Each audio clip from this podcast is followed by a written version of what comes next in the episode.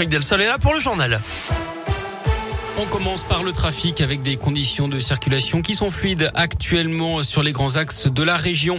À la une, les étudiants aussi auront droit à la prime inflation. C'est ce que précise ce matin le porte-parole du gouvernement. D'après Gabriel Attal, il s'agit des étudiants boursiers et autonomes fiscalement de leurs parents, soit deux tiers d'entre eux.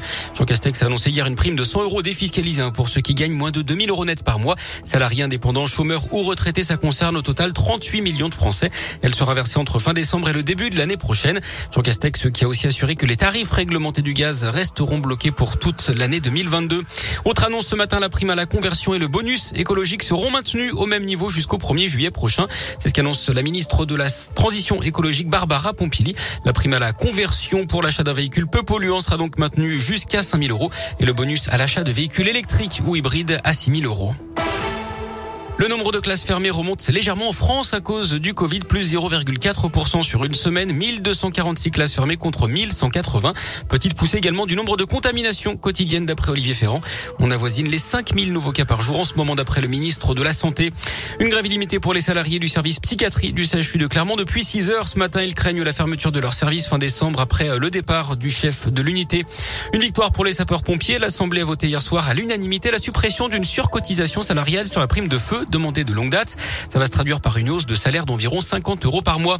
Verdict attendu aujourd'hui dans le procès de la sextape de Mathieu Valbuena. Hier, 10 mois de prison avec sursis et 75 000 euros d'amende ont été requis contre Karim Benzema. Il est soupçonné de complicité de tentative de chantage.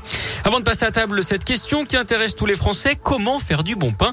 Un boulanger de la région vient de se qualifier pour les finales régionales de la meilleure baguette tradition. Nicolas Ampar-Zoumian, boulanger près de Lyon, a décroché le prix pour la deuxième fois après 2017.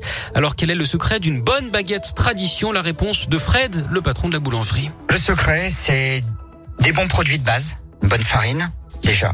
Ensuite, il faut du temps.